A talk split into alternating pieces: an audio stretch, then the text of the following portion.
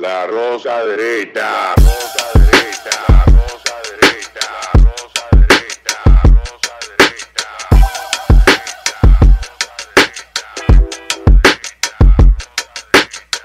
Este programa contiene tres hosts groseros. Sus opiniones son totalmente individuales y ofensivas y debido a su contenido nadie lo debe ver. Desde nuestros estudios de Falla Media en Santo Domingo, República Dominicana, comienza el único programa que no le interesa convencerte, sino que pienses. ¿Qué razones, verdad? Aunque no estés de acuerdo con nosotros, la rosca derecha. ¿Quedó bien? Tú sabes La me gusta más la roca sin la... ¿Quién fue que le puso la rosca?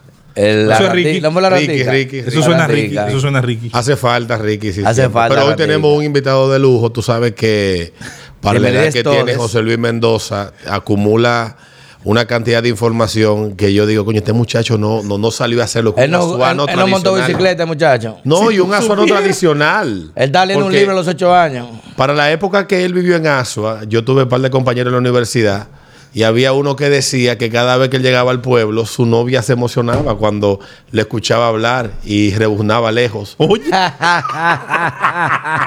No, el Es tipo, verdad el eso tipo, que el dicen tipo de otra vaina, el tipo otra vaina. todas las regiones rurales tienen una relación con la sofilia, la nieguen o no.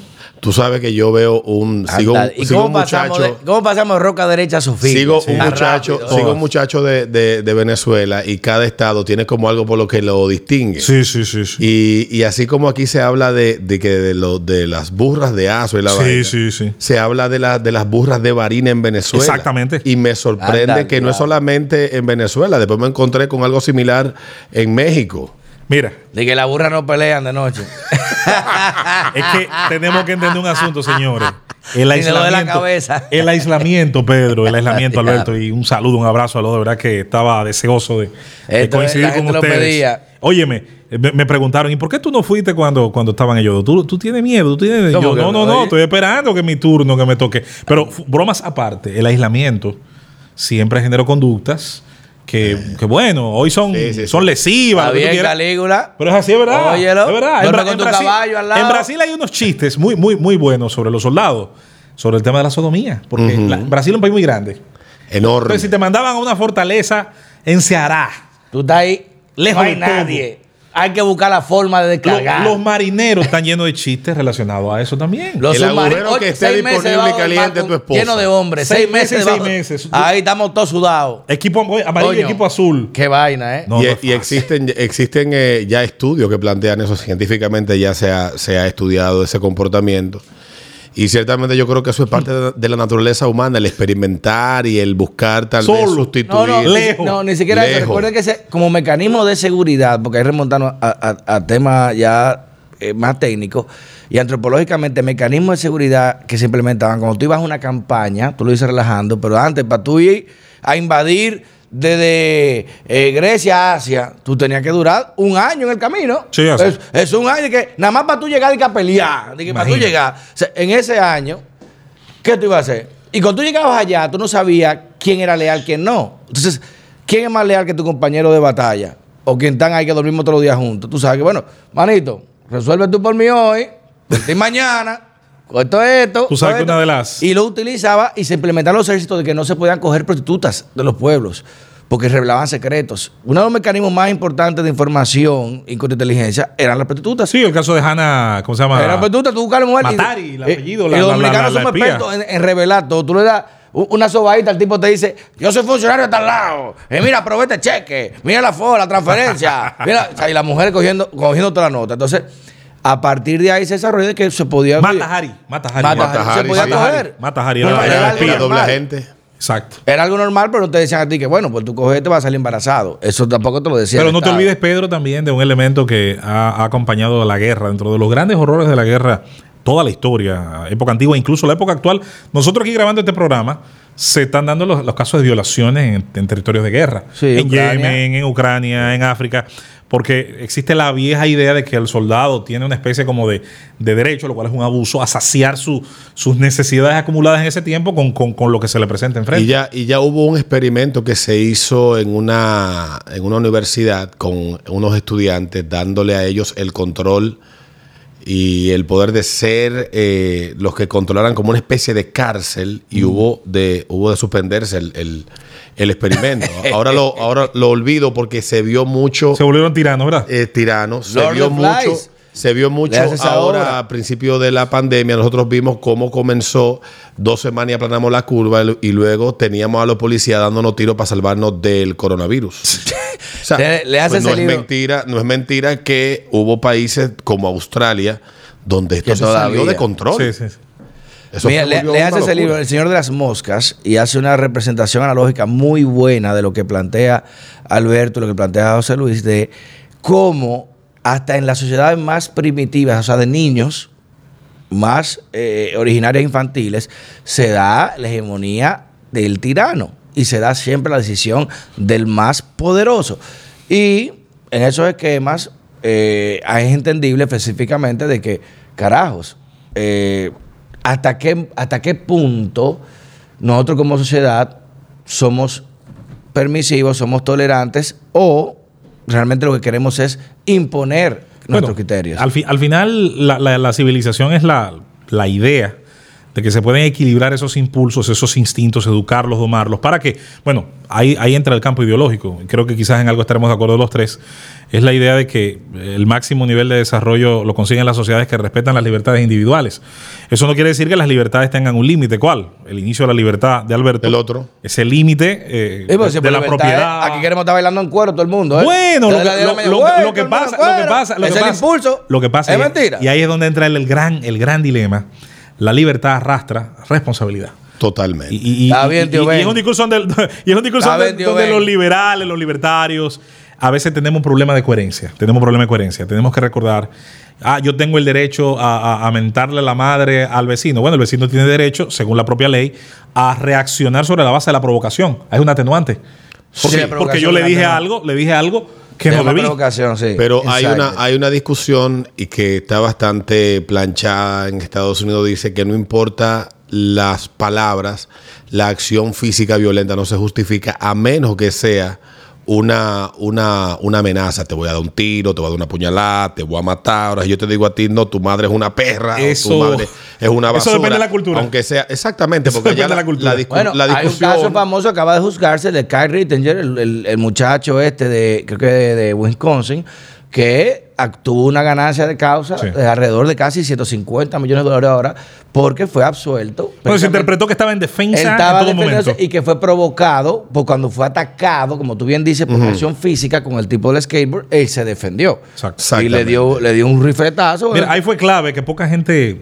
No, pero él era, la- él era el, agresor. Tú sabes, que el, ca- momento. tú sabes que el caso se politizó mucho. El caso se vio como. como Fue Sí, una es el caso de electoral, Kyle un tema Rittenger. electoral. Se en el medio de la campaña de las protestas y él estaba haciendo algo que en ese estado es legal, que es la, la, la- esta, la policía ciudadana. la defensa de la la propiedad. defensa de la propiedad que, que es legítimo. O sea, hubo una serie de cuestiones que uno no la entiende porque en nuestra cultura y en nuestro sistema jurídico esas garantías no existen.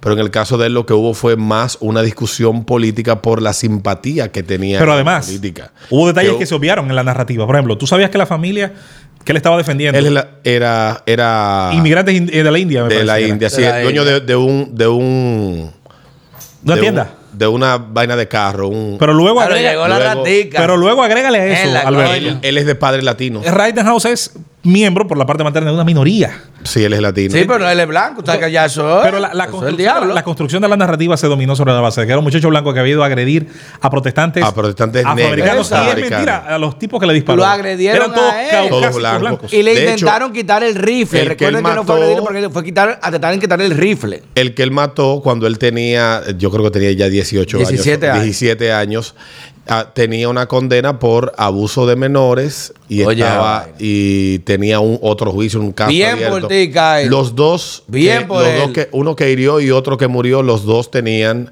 eran tipo de lo peor, o sea, no estoy diciendo que eso justifique que él lo matara, o sea, no No, eran pero el que protestar y eran personas que estaban buscando problemas ahí. Alberto, el que le da un, un- un- con un skateboard a un tipo con un rifle, no es un pendejo. Pero- el que sa- agarra a pero- un tipo con un rifle con es pero- porque el tipo que lo que. Pero en Estados. Unidos, eh, y sobre todo en el estado en que esto pasó, eso es legítima defensa. Pero por supuesto que sí. Y es una provocación. Pero volviendo ya a lo que es el tema central de hoy, señores, y que entiendo que es un tema que nosotros, que eh, por cada lado hemos participado en la evolución de lo que vamos a, a estar comentando, somos partícipes de esto, es necesario que uno dé su, su visión o su enfoque sobre la evolución de los medios.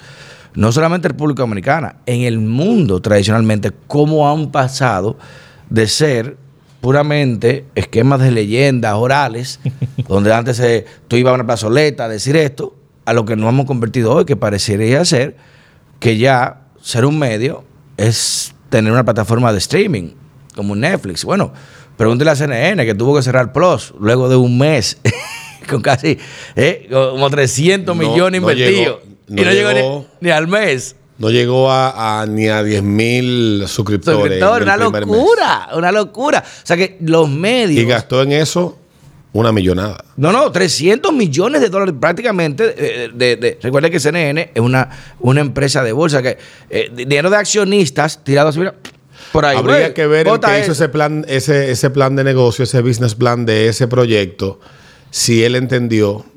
Me gustaría ver los estudios de factibilidad, si fuera posible. Digo, un tenerlo en la streaming de- de- de CNN, Que quién loco. va a pagar por algo que gratis no lo quiere ver nadie. Oye, Porque nadie. eso, eso es como cobrar por, no sé, poner la sala a 250 pesos la libra. La sala es necesaria, pero Hermano, entonces. no creo que nadie esté dispuesto a pagar más de 250 pesos a menos que sea sal del Himalaya. Y ver lo que está pasando con eso me di que aquí hemos seguido esa misma tradicionalidad, porque fíjate, y lo comentaba el otro día con el mismo Alberto, de cómo un juicio tan emblemático, histórico y vinculante políticamente como el de Ghislaine Maxwell en Estados Unidos, La, no ha tenido, o sea, la ex esposa o la, la ex- amante la que le buscaba las carajitas. de a- Jeffrey Epstein que se suicidó Que- que suicidaron en la cárcel hace dos años. en una cárcel de máxima seguridad eh, eh, que, que- que el día que se suicida justamente a las 11 de la noche se daña la cámara daña la cámara. el mismo día se daña oye ni, ni, aquí lo hacemos el chiste tan bueno como ese ni aquí lo armamos el muñeco tan bueno como ese y ese juicio mira que lo intentaron. donde donde, donde ay, ella reveló el Black Book, o sea, el libro de todos los visitantes de la isla, las veces que fueron, con quienes estuvieron. Ese juicio se fue por orden judicial conservado en discreción a 50 años. Mi madre. O sea, para que ustedes entiendan, todos los juicios de Estados Unidos penales tienen lo que se llama audiencia pública. O sea, son, son documentos públicos, porque tú estás juzgado por un... No como aquí, que tú vas a un tribunal y bueno, un fiscal, una vaina, pero allá hay un jurado. Y ese jurado, by your peers, un jurado de tus iguales, tienen participación en tu condena, que son los que deciden si tú eres culpable o inocente No, y lo penal se entiende que es un, da- un daño es, importante es a un la daño sociedad. público. Claro. ¿Y por qué ese juicio tiene una salvaguarda judicial de 50 años por los actores vinculados? Sin embargo, No. el juicio de Johnny Depp y Amber Heard tiene una, una narrativa de el novela. sistema, el sistema se protege. eh, no vamos a descubrir nada nuevo sabiendo que el poder de, la- de las élites eh, intenta, a veces a través de los mismos sistemas que ha construido y, y- y ha fortalecido con el tiempo, siempre se deja esa, esa, esa entrada, esa salida oculta, como los sistemas de computadora. Para, para intentar vulnerarlos y tra- proteger a ciertas élites, que en el caso de los Estados Unidos, bueno, ha ido cambiando el, el propio concepto de élite. Hoy tenemos las élites de las dos costas, nada tienen que ver con la élite de hace 100 años. Para Eran nada, tipos con absoluto. sombrero, dueños de industrias. Para nada. Cuando Eh. Trump ganó en el 2016, yo reflexionaba eh, y, y- y había algo en lo que yo estaba perdido. Yo decía que Trump había vencido al, al sistema y una gente me corrigió, me dijo, no, él no venció el sistema porque él forma parte de él. Él lo que no forma parte del establishment político. Eso es que verdad. son cosas distintas. O sea, hay un establishment político, una, una institución que, aunque sean republicanos, sean demócratas, pero él no, aún no era, no formaba parte de ellos. Él era un outsider de eso, pero es parte del sistema. Él, es, una contradicción en Él, términos. él es, No, él, no una él llega, contradicción. él llega, entonces, él llega formando parte y que conocedor de todas esas diabluras, de todo, de todo ese Pero mundo. ven acá. Conocedor y partícipe. Pero él, él- dio- él en una. Coño, a, a mí me gustan las mujeres jóvenes, pero a, a Jeff le gustan demasiado jóvenes. Lo dio en un documental, está grabado. Dice, a mí me gustan más jóvenes, pero coño, es que a él le gusta muy, le gusta muy niña. Le gusta muy Se le sale, le gusta mucho Mira, muchacha. con, con respecto al tema de, de- Ah, por cierto, hablando de eso de, de- de gustos para nada sanos. Que por cierto, reitero, que te gusten tu mujer de 18 años, eso no tiene nada que ver. Traten de no perderse, de no perderse el, doc- el documental de- del conductor este británico eh, que se descubrió después que murió, toda la diablura que hizo. Ah, sí, estaba viendo un documental Oye, de él. eh, muy que fue una fuerte. figura de, de Top of the Pops. Sí, se sí, llamaba sí, el sí, programa. sí, ese era Jim. Eh, el apellido es rarísimo, sí, ahora no me acuerdo. Jim. ahora. Mira, eh, para, no, para no, no dejar un tema por cerrar. Eh, yo sí digo, sí creo, Pedro, que en Trump hay varias contradicciones en verlo como una especie de enemigo del sistema, como un operador contra esa parte del establishment. Él vendría a ser para mí más que nada un renegado de una élite a la que él perteneció y de la que él se benefició. No olvidemos cómo los hoteles Trump, con su padre primero y luego con él, eh, cómo se benefician de ciertas políticas de excepcionalidad Como lo hizo Kennedy, como no, no. lo hizo Lincoln, como lo hizo. Bush, No, no, porque como en lo la- hizo en el la- mismo Obama. No digo que no, en la Todos. generalidad, en la generalidad igual no se lavan los pecados del mercantilismo. Hay un trato de Eh, privilegio. Es una vaina que Ah, oye, tú sabes cómo se manejan. eh, Blow Morgan, Rockefeller. Todavía yo creo que no se ha vencido la exención impositiva que le dio la ciudad de Nueva York en un momento muy difícil económicamente en los 70, cuando comenzaba ese periodo precisamente Por eso el tema que lo están juzgando por el tema del impuesto. Una es- Mucha gente no conoce eso. Y los gringos se manejan con ese tema. Pero luego está el tema de que él fue un gran eh, contribuyente a la campaña, tanto De la demócrata campaña. en su momento, Demócrata. republicana, incluso intentó en un momento ser independiente. Yo, no, a mí nunca se me olvida el videoclip de, de Rage Against the Machine, el grupo este con narrativa de Buenísimo. izquierda. Eh, El, el- el- el- el Sleep Now in the Fire, que cuando tú lo ves ahí en Wall Street salió un tipo con un cartel en el año 99, Trump for President, porque Trump siempre fue un individuo que desde su gran momento No, medios- Y él comenzó a trabajar eso. jugaba, insinuaba que quería llegar a la presidencia, gente se lo tomaba a chiste. Eh, hay un documental que no sé si está disponible que se llama Get Me Roger Stone, algo así que es Get me Roger Stone. Buenísimo. Ese hay un libro ese pana. Ese pana que cogió cárcel. cogió su cárcel por que Trump. escribió un libro eh, sobre la experiencia que él tuvo en la campaña que comienza como un operador político Bill del Partido Clinton Republicano en, el, en, la, en la década del 70 y fue un gran operador político en casi todas las campañas los mejores exitosas del Partido Republicano. Es un agrio. con quien comienza Trump a trabajar su proyecto político. Y es en la década del 90 que estos tipos hablan, para eso lo cuenta en ese documental. Pero no es sino, le dice el pana, lo que pasa es que tú tienes que ir construyendo un capital político. Y, el, y lo de Trump con el, el aprendiz en NBC, Trump, el, Hermano, no, el- no, no, y no. todos esos proyectos, esas, y esa imagen, esa Alberto. aura de éxito que le crearon a El Trump. mayor un opositor de Barack Obama en las redes y Fue que le Trump. hizo el caso de él con El de nacimiento. el profesor de Harvard, que dijo: Usted no estudió aquí, usted es un diplomado. Porque eh, o, eh, Barack Obama dice que él se graduó de Derecho en Harvard. Y el profesor titular, Lecano, quien lo puso a decir que no estudió allá fue Trump. y le sacó recuate del acta de nacimiento del tema de Hawái, que Sí, de su nacionalidad. El mayor opositor, y él se la jugó en ese momento en Pero esa Twitter. estrategia, fue ¿quién Trump. se la arma? O sea, no, Roger le dio. Es Roger y no, y. Steve Bannon. Steve Bannon fue que le dio a él, mira, ahora mismo hay un leak of leadership, porque lo que pasó con Romney fue una vergüenza. Lo de Romney. En el 2004. en el- fue, una, 2008. fue, una ver- fue una vergüenza de que de- dijeron, coño. No, Romney es el 12, No, en el 8 Romney es no, en no, 2012. McCain el 8. McCain el 8, McCain el Romney 12. el 12. McCain el Pero de Romney fue una Sí. vergüenza porque recuérdense que en, en- en- en Estados Unidos, eh, y más que, que si se hace mucha esa alternancia luego de los ocho años, en ese momento el Partido Republicano estaba en un vigorship, eh, con la vaina de guerra de Irak, que había decaído mucho, pero en el 2008 con la crisis subprime, eso le, como hizo el rescate, el bailout, le subió mucho, pero perdió. Sí, pero hay un asunto, Pedro. Yo creo que independientemente de lo bien que operara en materia de, de sus buenas relaciones públicas y mediáticas, hay un elemento que no podemos olvidar. La base de la sociedad y su élite política, cuando se distancian tanto, siempre se genera espacio para o un outsider o un mensaje Pero- outsider. pero- y hay un elemento en. Estados Unidos que se tiende a olvidar, se tiende a obviar. Y muy brevemente te lo, te lo digo, sé que ustedes lo han leído, lo han estudiado. El grupo social, como, como tal, en los Estados Unidos, que más daños había tenido eh, los 15, 20 años anteriores al surgimiento de Trump en el 16, más quiebras, más hipotecas fallidas, más adicciones, más suicidios, Fue la clase eran los blancos pobres, el white trash. Pero Pero ¿qué pasa? Ese, ese grupo tiene un problema, tiene un problema.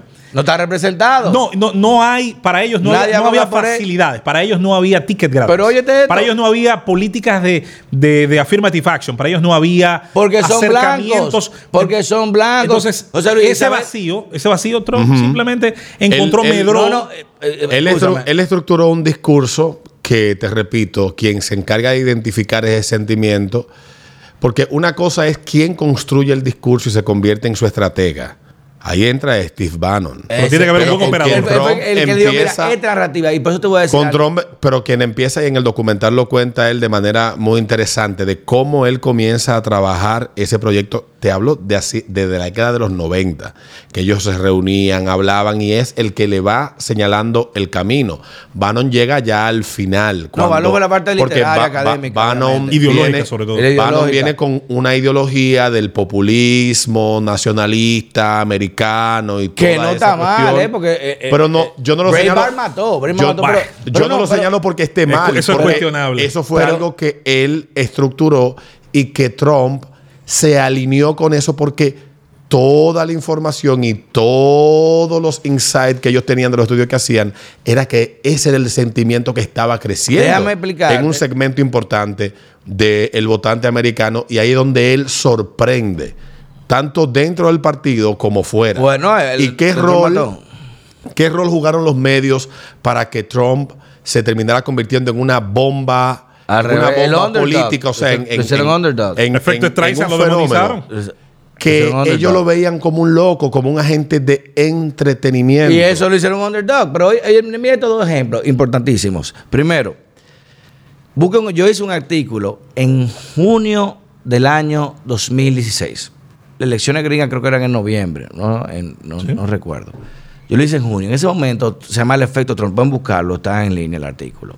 Por eso es lo bueno de escribir, que las posiciones quedan sentadas. Así tú no puedes decir lo que dije, no dije, lo que no dije esto, pensé esto. El artículo se llama El efecto Trump en el Nacional y en el Listín Diario. Y ahí yo explicaba, en base a un análisis que hizo la socióloga brillante PhD Isabel Loaiza, que ella refería lo que se llama The Ticket Club, que tú lo acabas de definir muy bien. Ah, imagínate, tú eres socio de un club. Somos socios todos aquí, de Falla Club.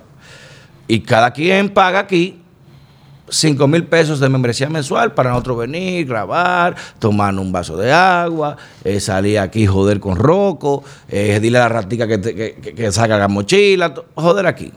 Pero un día llegamos y de repente hay una fila. Y en esa fila, yo estoy haciendo mi fila, está José Luis primero, está Alberto de primero que José Luis, yo estoy atrás. Y de repente llega un gay. Y el gay dice, no, no, permiso, hay que ponerlo adelante. Y lo pone adelante Alberto. Y después llega una mujer negra. No, hay que ponerla adelante. Y la ponen ellos no están pagando membresía, pero por su minoría se le pone adelante en la fila. Y yo digo, pero ven acá, viejo. Yo estoy pagando mi membresía. ¿Y por qué no hacen la fila igual que yo? Ah, no, porque tú eres un hombre blanco. Ah, no, porque tú eres hombre. Ah, no, porque tú eres hombre eh, indio. Ah, no, porque tú eres esto. Entonces, ese concepto de, de discriminación positiva o priorización de minorías estableció ese gap Sí, sí, sí. esa línea de gente que son pobres de verdad. Claro porque que la sí. gente que Estados Unidos son gente rica, que en Estados Unidos todo el mundo no, come. no, no, y, no, y- y- y- y esa, y pobreza no vino de la nada. Esa pobreza No, está es altamente relacionada. No, no, no solo eso. agre- Agrego un elemento. ahora, son pobres, pobres los esa ranchers. pobreza, esa pobreza está altamente, está altamente así. Con el efecto de una política económica que deslocalizó industrias. Dice la, la- la famosa canción de, de, de Everlast, tiene una canción muy, muy, muy chula, me gusta. Que, ¿Qué puedo hacer si el senador se llevó mi trabajo para Nueva Delhi? Es verdad, Eh, no es mentira. Pueblos, Trump eso fue parte del discurso de pueblos Trump. sumamente pequeños. eh, Que tenían una fabriquita de metal. Tenían una fábrica enorme. Le metían eh, 10 mil impuestos y tuve que moverse para otro lado. Y no, y vi- vino la legislación eh, ecológica. la del El cinturón del acero que también afectó Sí. mucho. Recuerda que había Ahora el una cinturón serie- del óxido. El cinturón del óxido que, que afectó mucho también el empleo. Pero, pero volviendo a, a lo de los medios, porque esto es importante entender qué, qué vinculación hay, el efecto Trump con lo que está pasando con los medios de comunicación hoy, porque es una realidad que los medios hoy más que nunca, cuando uno, uno todos los días descubre un concepto nuevo, hay un concepto que yo me lo topé en un artículo interesantísimo leyendo sobre lo que está pasando ahora con la industria de la música. Por ejemplo, en Spotify. En Spotify la industria de la música está sufriendo la mayor embestida posible, y no de otros artistas, sino de los podcasts, del contenido sí. que la gente quiere. La gente está harta de la música y le está dedicando Mira. menos tiempo a la música y prefiere escuchar más. Entonces existe lo que se llama la economía de la atención. La economía de la atención es un concepto bastante sencillo, lo definió un economista a finales de los 60 y dice, él plantea, que la atención del, del individuo está vinculada directamente con el tiempo. El tiempo es un recurso muy limitado, por lo tanto la atención también. Si yo tengo poco tiempo y mi atención es limitada, obviamente, porque depende del tiempo que tengo Exacto. para algún tipo de actividad, sea escuchar música, ver un video en YouTube, ver una serie en Netflix, ver CNN, lo que se va atomizando es la atención del individuo, por lo tanto, en la medida que aparecen más medios en cuales distraerme, va sufriendo el negocio o el modelo Se de disgrega, negocio se disgrega. se disgrega. Va sufriendo el, el- el- el modelo de negocio porque tengo menos tiempo. Y como tengo menos tiempo, entonces la publicidad, que es parte del sustento económico de los medios de comunicación, empieza a costar menos, por lo tanto es menos rentable. Y los medios lo que hacen que es recurrir a un, a un elemento que atraiga la atención por el mayor tiempo posible Morbo, del individuo. amarillismo. Que- Dios mío, que el mira, morbo, el amarillismo. esto, esto, Dios mío, Mira, interpretan una historia, o sea, entonces- una noticia hacen una historia. Entonces, entonces ahí viene el clickbait, ahí viene el que el medio de comunicación salga a pescar sentimientos y emociones a las redes y diga, los usuarios de las redes sociales explotan con lo que dijo Casal. Cuando dijo Casal no dijo nada. O, o- o- no entonces, Casal, mi fa- mi demasiado favorito, mi favorito, yo ya. mi favorito, Alberto rompe el silencio. Sí, Alberto rompe el rompe el silencio. silencio. No se sabe cuántas veces el silencio se ha roto. Ya, yo el silencio Todos los días lo rompe, Entonces, viejo. entonces eh, hay un libro que yo tenía la cita aquí que habla de eso, se llama Juan Soto Ibars, él es O sí, español. Él es Arden español. las redes. Arden las redes. en Él casa. dice en el libro, en- cuando habla de los medios, dice que los medios en crisis habían puesto a la profesión de trabajar en los medios de comunicación en una situación de debilidad grave. Y algunos periodistas empezaron a percibir en su eh, que su permanencia en el, en el medio dependería del tráfico que pescasen con sus noticias. Y es mentira. Entonces, volviendo a Trump, cuando Trump aparece en la escena política CNN de los tres canales de noticias más importantes que había en ese momento, MSNBC, Fox News, que tiene 20 años siendo, 22 años siendo líder de audiencia en todas las franjas horarias en canales de noticias en Estados Unidos, y CNN, CNN estaba de último entre los tres. Y aparece Trump como una estrella y fue con el discurso de lanzamiento que ellos vieron algo que no había pasado hasta ese momento. Lideraron una franja horaria transmitiendo un discurso y un tipo con lo que estaba hablando cháchara, que sí, que no, fue pero- coincidencial. pero, Alberto, recuerda. el discurso de Trump No, que él dio pero- fue un discurso que lo cuenta en el documental, fue un discurso que cada palabra fue medida en grupos focales. Pero cada concepto que él tocó ahí fueron medidos en grupos Espérate, focales espérate, y fueron y fue lleno de provocador Sí, exacto. Espérate, con la intención No, no, de no. generar atención no. y CNN con esa transmisión había logrado lo que tenía 20 años que no lograba. Logró Alberto. llegar, logró Yo liderar recuerdo. a todos los canales. ¿Y qué hizo el presidente de CNN en el 2016, Jeff Zucker, que era amigo de Trump porque se conocían de, de, de NBC, luego se enemistaron? ¿Qué hizo él? Él vio la oportunidad de oro en este candidato, este es ridículo, no va para ningún lado, pero me atrae audiencia. Y, en- y cada discurso que. Trump, que Trump daba, Se convirtió en lo de transmitía Trump. En vivo Trump. y CNN empezó a liderar. Fake news, papá, fake y- news. Y, Tru- Fake y news. Trump, y Trump, cada situación era, ah, llamen a Trump a ver qué es lo que tiene que decir. El tiroteo de la discoteca Pulse en Orlando. En Orlando, el discurso más largo y la declaración más larga la dio por teléfono. Fue dos horas hablando por teléfono en CNN. O sea, él era un activo económico para el canal, pero el canal no se estaba dando cuenta que estaba siendo instrumentalizado como una plataforma de amplificación del mensaje de Trump. Y lo de los fake news, que es un tema interesante porque pareciera que es nuevo, eso no es una fórmula nueva. La expresión, quien la hace popular, quien la hace conocida, es Donald Trump, pero ambos lados tenían laboratorios y tienen laboratorios y quienes, y eso viene desde, lo desde el principio de, de- de los medios masivos. Desde que nace la hermano, imprenta. No te olvides de no te olvides de la guerra una- eh, de, de la guerra de España y, Pero y hermano, Estados Unidos a aquí se principios acaba del de siglo XX. una sentencia de una reunión de pleno de jueces de la Suprema nunca antes vi, peor que el Watergate, no se ha dicho Sí, que sí. Si no podemos hablar de que, que sí, Mira. ¿no? obviamente, pero este dato. Trump lanza su aspiración de primero, y lo pueden buscar en cualquier medio, en Google, lo que sea, en un roast de Comedy Central. Sí. Lo hizo como un chiste. Él lo hizo como un chiste. Él, pero lo hizo. Es que hasta ese momento él era un chiste. Sí, pero Para- lo hizo para- metafóricamente en ese escenario. Incluso el- los balloons que tenían, los globos que mandó a preparar, son lo que asemejan o, o- o refieren el eh, the president day, cuando sale, cuando tú ganas, el Sí. white, blue and red, el, red, black, white and blue. Y él anuncia y dice, y le tengo una sorpresa a tú en el Rose, lo acabaron todo el mundo, todo el derecha, aquí, los O'Neal, eh, Sí, sí, sí, interesantísimo. Un Ross chulito, búsquenlo, aperísimo Mira, el Ross, muy culpable se- la Anderson. Y él dice al final, y le tengo una sorpresa, muchos se van a reír, yo voy a ser presidente de este país. Y ahí, y ahí inicia la gente a relajarlo y, después- logró la noticia, la y, logró. Y después de ahí, no me, si no me equivoco, fue en la cena del 2013 o del 2014 de la, la, la, la fiesta que hacen de los corresponsales de la Casa Blanca que el presidente siempre da un discurso Que Obama dijo Y que Obama- "He will never be president. y Obama lo humilló Lo delante humilló de de- todo el mundo Eh. y en, en ese momento y lo plantea tú Roger nunca Stone, serás presidente. le plante- lo plantea Roger Stone en el documental dice que él estaba dudoso Y ahí dijo, pero que lo "Le que voy a dar". hizo decidirse fue esa Para que tú humillación veas cómo es él se paró y se fue Pero quería. No, le digo, you will never be president. Y después cuando, el primer video que sale de Trump cuando gana, que sale todo el reportaje, what? 100%. Pero CNN, yo me acuerdo esa noche, yo, estaba, yo duré hasta las 5 de la mañana y fui al otro día a rebatir con Michelle O'Rourke en Antena 7, que por cierto, nadie más quiso ir Partido Demócrata, yo estaba asignado por Partido Republicano, y nadie quiso ir, mandan como tres gente, no, que se enfermó, que está malo, el niño. Mandan a Michelle O'Rourke en ese momento, mi respeto. Y de concho, qué bueno que por lo menos tuvo la esencia de venir. Y yo me quedé amanecido. Y yo recuerdo CNN estaba hasta las 4. Bueno, eh, si el condado falta, eh, tal vez, mira, si aquí, si mata aquí, se hace aquí. Buscando. Yo estaba como una muerto de risa. De Dios mío, pero ¿y cuándo es?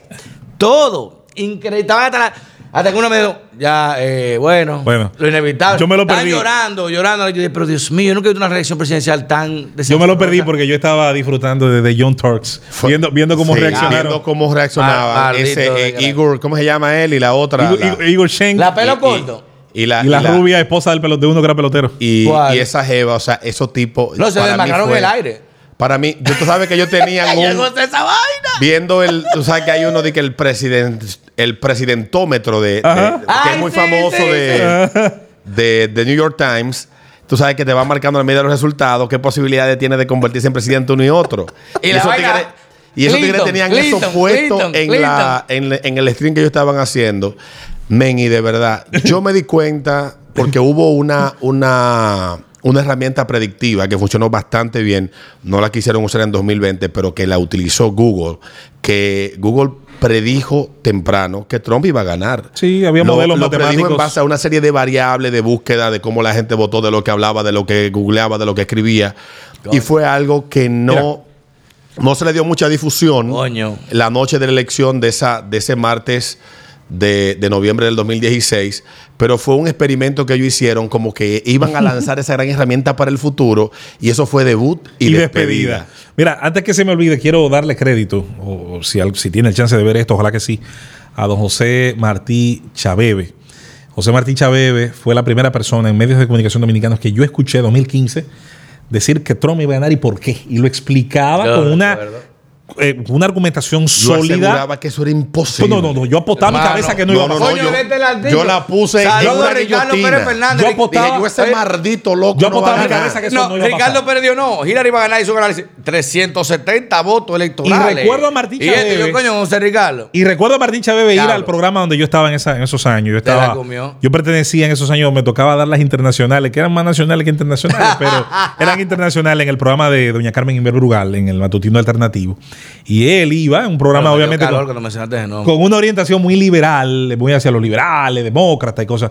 Y el tipo iba y defendía su tesis con una calma, con una tranquilidad. Volvía loco a todo el mundo y se quedaba tranquilo. Entonces, quiero da- darle ese mérito. Segundo, sin hacerlo muy largo, cuando hablamos de la evolución de los medios, y yo sé que en el caso de Alberto es un gran estudioso de esto, Pedro, eh, hay que medir qué estamos, qué evolución estamos midiendo y a cuál estamos importantizando.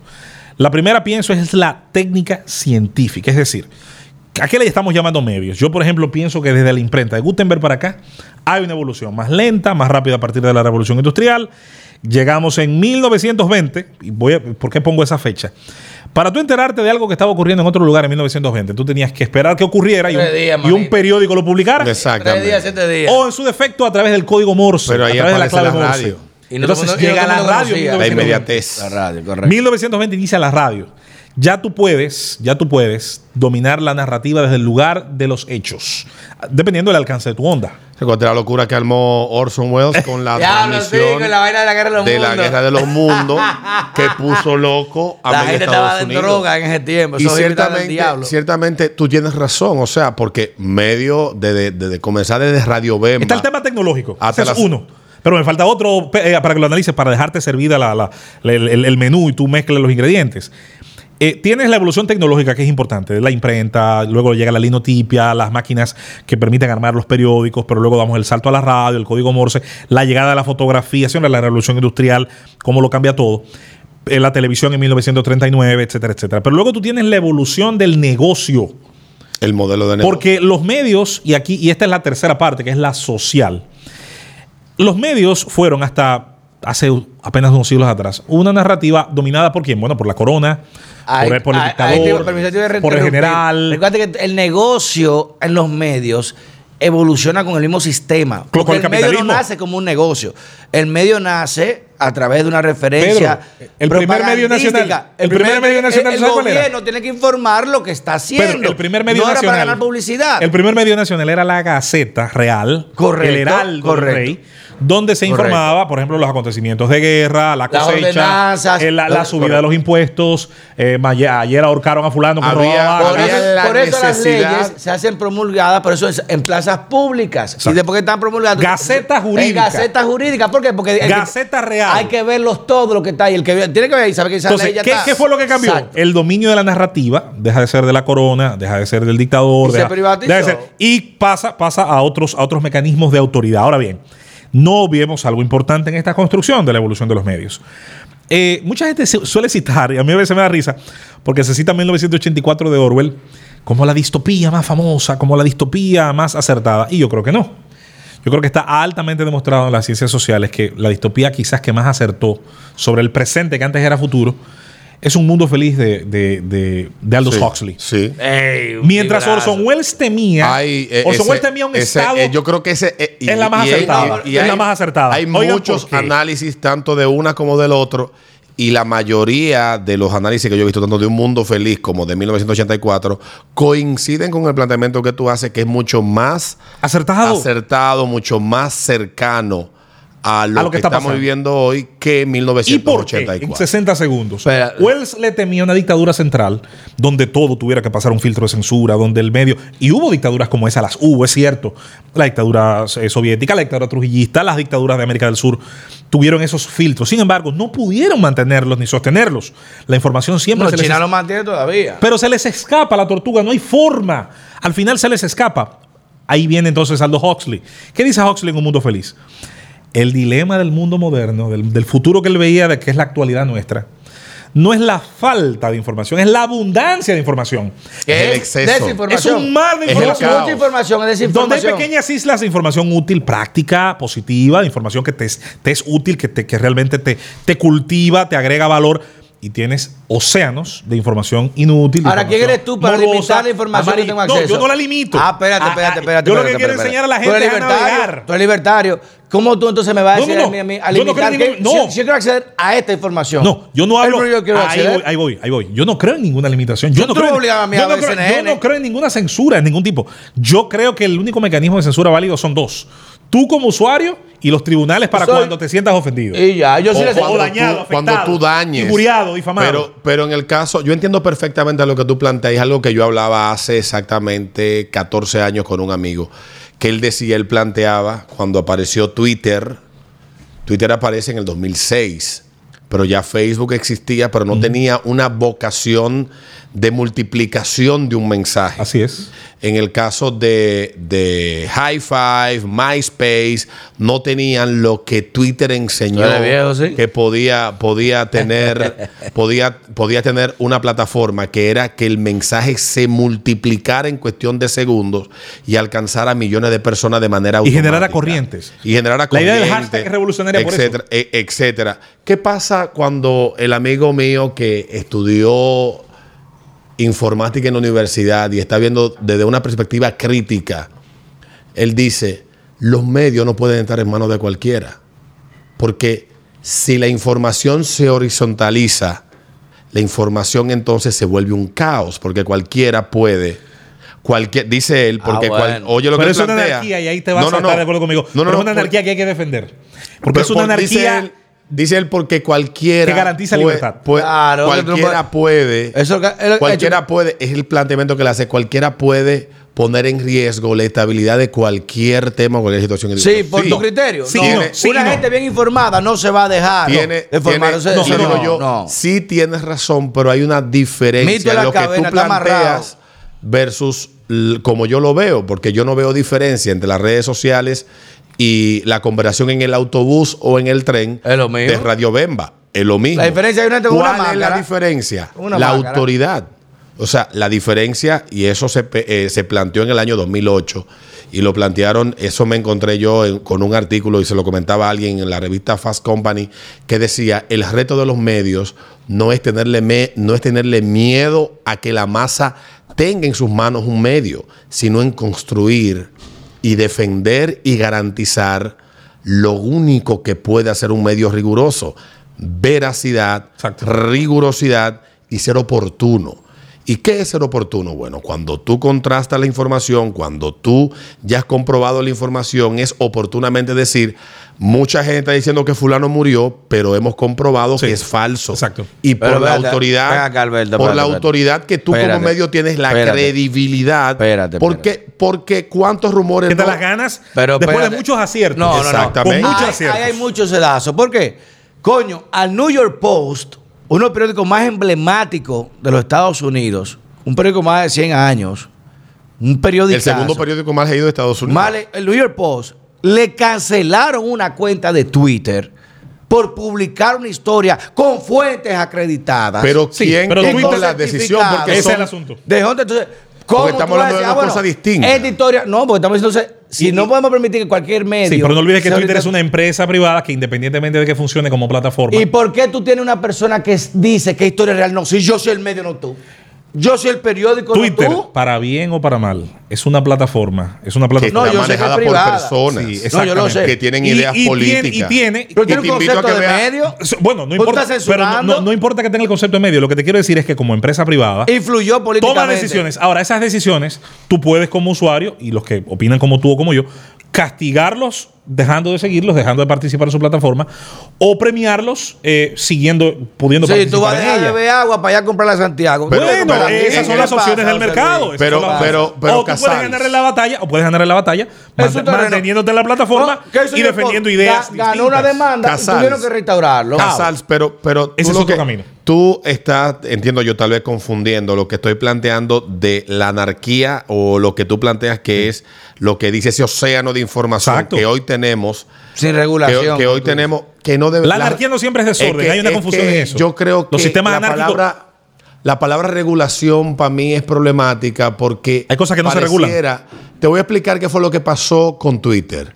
Apareció un tigre que no le simpatizaba Trump y entendía que lo correcto era él imponer su autoridad como autoridad dentro de la empresa y decir, bueno, esa información perjudicará a quien yo quiero que gane, yo tengo la decisión moral de imponer... Ya. Y yo lo respeto. la Van a censu- hablar. Y yo lo respeto. Ahora, él tiene que cargar con Ahora, las consecuencias. ¿Tú lo respetas? Moral, Claro que sí. moralmente, Ah, bueno, se le asumió un candidato, está bien. moralmente, porque la Pero no te discusión, pintes imparcial. la discusión se da dentro Nadie de es la, imparcial. la discusión cuando imparcial. se Los animales. suspende la cuenta de, de- de New York Post se dio y ahí y a la semana pasada James O'Keefe ah, de Project. Veritas eh, publicó unos videos de cuál es el razonamiento, cuáles son, cuál es la lógica dentro de Twitter como empresa que está imperando para tomar decisiones, poner filtro, fungir de Ministerio de la Verdad, etcétera, frente a quién, frente a lo que nos piensan o están alineados con su línea de pensamiento. Entonces, la pregunta aquí es una cuestión de ética. Pero ellos pueden hacerlo, claro que pueden Claro que hacerlo, pueden. pero es ético. No, claro Bueno, que no es ya, ético. ya ese es un, un cuestionamiento interesante, pero, porque tú estás, tú estás pero la pregunta es cuándo no ha pasado. Exactamente, entonces volvemos, volvemos al punto de, de- de lo que está pasando hoy en día con el exceso de información. O sea, ¿quién no está cumpliendo con su parte? Porque ahí estamos de acuerdo yo y Casals. Si el medio que tiene ganada su reputación de más de 100 años, ha hecho la investigación y cumple con los estándares periodísticos, que el que sabe, el que ha conocido algún proceso de cómo los medios en Estados Hermano, Unidos más de 10 editores trabajan. para revisarte una historia de porquería. No, para durar meses no una historia. solamente, Tres meses una no historia. solamente en este caso que era un trabajo, No de, aquí, un trabajo de investigación, también pasa por el sedazo jurídico. Eh, bueno, No, hay un hay un consultor equipo- jurídico que después publica pero, esto, pero sobre lo jurídico, sobre lo jurídico quería agregar Casals para que no haya una Y lo confusión. autorizaron. Por eso en Estados Unidos los medios se dividen, se dividen desde el año 95 cuando hubo esa, esa tremenda discusión legal. Los, los medios se dividen en medios editoriales, medios editoriales donde se controla, como tú dices, hay Y un donde hay sedazo responsabilidad de autoría. Y, y por eso al demandar al periódico demandas al dueño y al, y al Ah. director y las plataformas donde yo no me hago Es cargo, diga donde yo no me hago cargo, yo no puedo demandar a ese pero ¿qué 290. director. beneficio es ese? Bueno, Luis, ¿qué pero eso en beneficio es? 1995 permi- Enmienda 230. Ah, pero eso permitió, eso permitió, gracias a Dios y qué bueno, en, la- en medio de la Ah, evolución de de información. que surgieran plataformas que pudieran rivalizar con los medios tradicionales. democratizar a mí me la parece, a mí me parece que fue información. positivo, El- más allá de lo que haya pasado ahora. Ya para terminar, el asunto con esa discusión que se dio en esa época obedecía a una realidad que con el cambio que ha habido en 30 años, estamos hablando de hace 27 años, cuando esto se discute y en el 96 es cuando entra en vigencia, todo ha cambiado. Así. Y las plataformas que obviamente tienen que cumplir con ciertos requisitos y ciertas vainas, porque no todo, no, no es que tú no eres responsable de todo. No es que tú no eres responsable de. de- Tú tienes un foro y no, y no es que no hay una responsabilidad. Tú tienes también la responsabilidad de velar de, de- con ciertas cosas porque la ley es clara en eso. Así es. Pero irte más allá, cuando ya tú empiezas a asumir un rol editorial, ya es distinto y esa es la discusión que se está dando porque tú tienes que decidir o tú eres un editor Exacto. o eres Una una plataforma. plataforma. Ah, Una de dos, Una de dos. Pero no puedes tú disfrutar de los privilegios que te da la sección de la ley, que la plataforma, que es la plataforma, y actuar como que eres un medio editorial. como que eres un medio editorial. Eso es verdad. Que ese es el, esa es la discusión hay que hay ahora. Que es impositivo. En Estados, obviamente, en Estados ¿Tú Unidos. sabes cómo apareció esa ley? Y esto se salió de control. ¿Tú sabes cómo apareció esa ley? Ríete tú. Esa ley se basa en una decisión judicial de los años 40, cuando un tipo, un tremendo energúmeno, me imagino, demandó una biblioteca porque había algo en un libro que él le parecía era ofensivo. Entonces él demandó al dueño de la biblioteca. Y el dueño de la biblioteca dijo, viejo, pero yo lo que tengo aquí Voy son agar- libros. voy a agarrar al autor a decirle que venda. Yo, Dijo, te- yo ¿tú lo que tengo aquí son libros. Yo, aunque, aunque este contenido lo tengo en venta, o lo- una librería, o lo tengo aquí para consumo, yo no soy, no soy responsable de Ni ese. solidario con lo Entonces, que se te basándose en esa decisión judicial que era antiquísima, viejísima, entonces en los 90 los legisladores estadounidenses dijeron, mira, esto puede funcionar bien para esto. Y yo creo que dio, le dio un, un- un espacio de libertad que era necesario. ¿Hay que revisarlo ahora? Sí, yo creo que sí. Yo creo que ya hay medios que son una simbiosis de los dos. Y tienen demasiado poder. Porque No, hay medios que en las redes te publican. Pero algo. tienen el poder que le da el mercado. Ahí es donde yo digo que, que la regulación que pudiera venir para resolverlo, Alberto, yo le tengo miedo porque podría ser peor el remedio que la, que la enfermedad. Eso es una discusión interesante, pero habrá que ver si, los tiempos que estamos viviendo hoy pueden permitir que una discusión como esa se pueda dar sin desbordar las pasiones. Bueno. Porque hoy esos temas... No hay forma de hablar eso sin desbordar pasiones. Ya no hay centro, entiéndelo. Ya no hay gente Pero con es quien que, hablar. es que no es necesario el Yo centro. hablé con una tía mía hoy que es jueza federal en Estados Unidos, brillante. Ella es súper liberal. Y ella me dice, coño, la radicalidad liberal aquí está dada al diablo. Está dado al diablo también. O sea, se- este país está increíble. O extrema derecha, extrema... Lamentablemente, el concepto de diálogo consensual que se tenía antes, tú pones- No es, no es centro. Es buscar los matices no, reales. ya la vaina realistas. está. Tú de ese lado y de este lado. Y al revés. Si tú me ves como soy de tu lado, yo estoy de tu lado. Cuñado. Una vaina del diablo. Entonces, ¿qué pasa? Con ese tipo de insensatez es muy difícil tú lidiar. Y hoy en día, tú controlar electoralmente a través de influencia digital. Lo, pro- lo demostraron a través del Y- proyecto y- y que conste- Cambridge. Recuérdense lo del proyecto Y que Cambridge. conte Pedro que por un tema de tiempo, eh, porque si nos vamos a, Ah, no, desarrollar la deja amanecemos, eso ya. la dimensión económica. La información es hoy el commodity más valioso del mercado. No, no, la información no, por sí misma, no. La Bloomberg. data, no. no. no, bueno, la, información Es como tal, es lo mismo. data. Al final un dato numérico, alfanumérico, codificado, como tú La lo quieras. data. Esa información. Qué tú consumes, cuándo lo consumes, qué te gusta, Y- qué no y- te gusta. Y con esa información que se hace, se toman decisiones de mercado, se hacen levantamientos, se diseñan productos. Sí. Eh, eh, Bloomberg no fabrica nada. Ahora, ¿qué tiene Bloomberg? Información. ¿Qué permitió. Facebook a partir de sus usuarios? Reunir información, estudiar sus comportamientos. Es Y el Google también lo commodity hace. Amazon. Es El el más activo, commodity sí. más valioso del mercado el día de hoy. Es verdad. Bueno, gracias. Bueno, vamos a la próxima. Vamos a la próxima. Tú sí hablas, coño. La rosa derecha. Rosa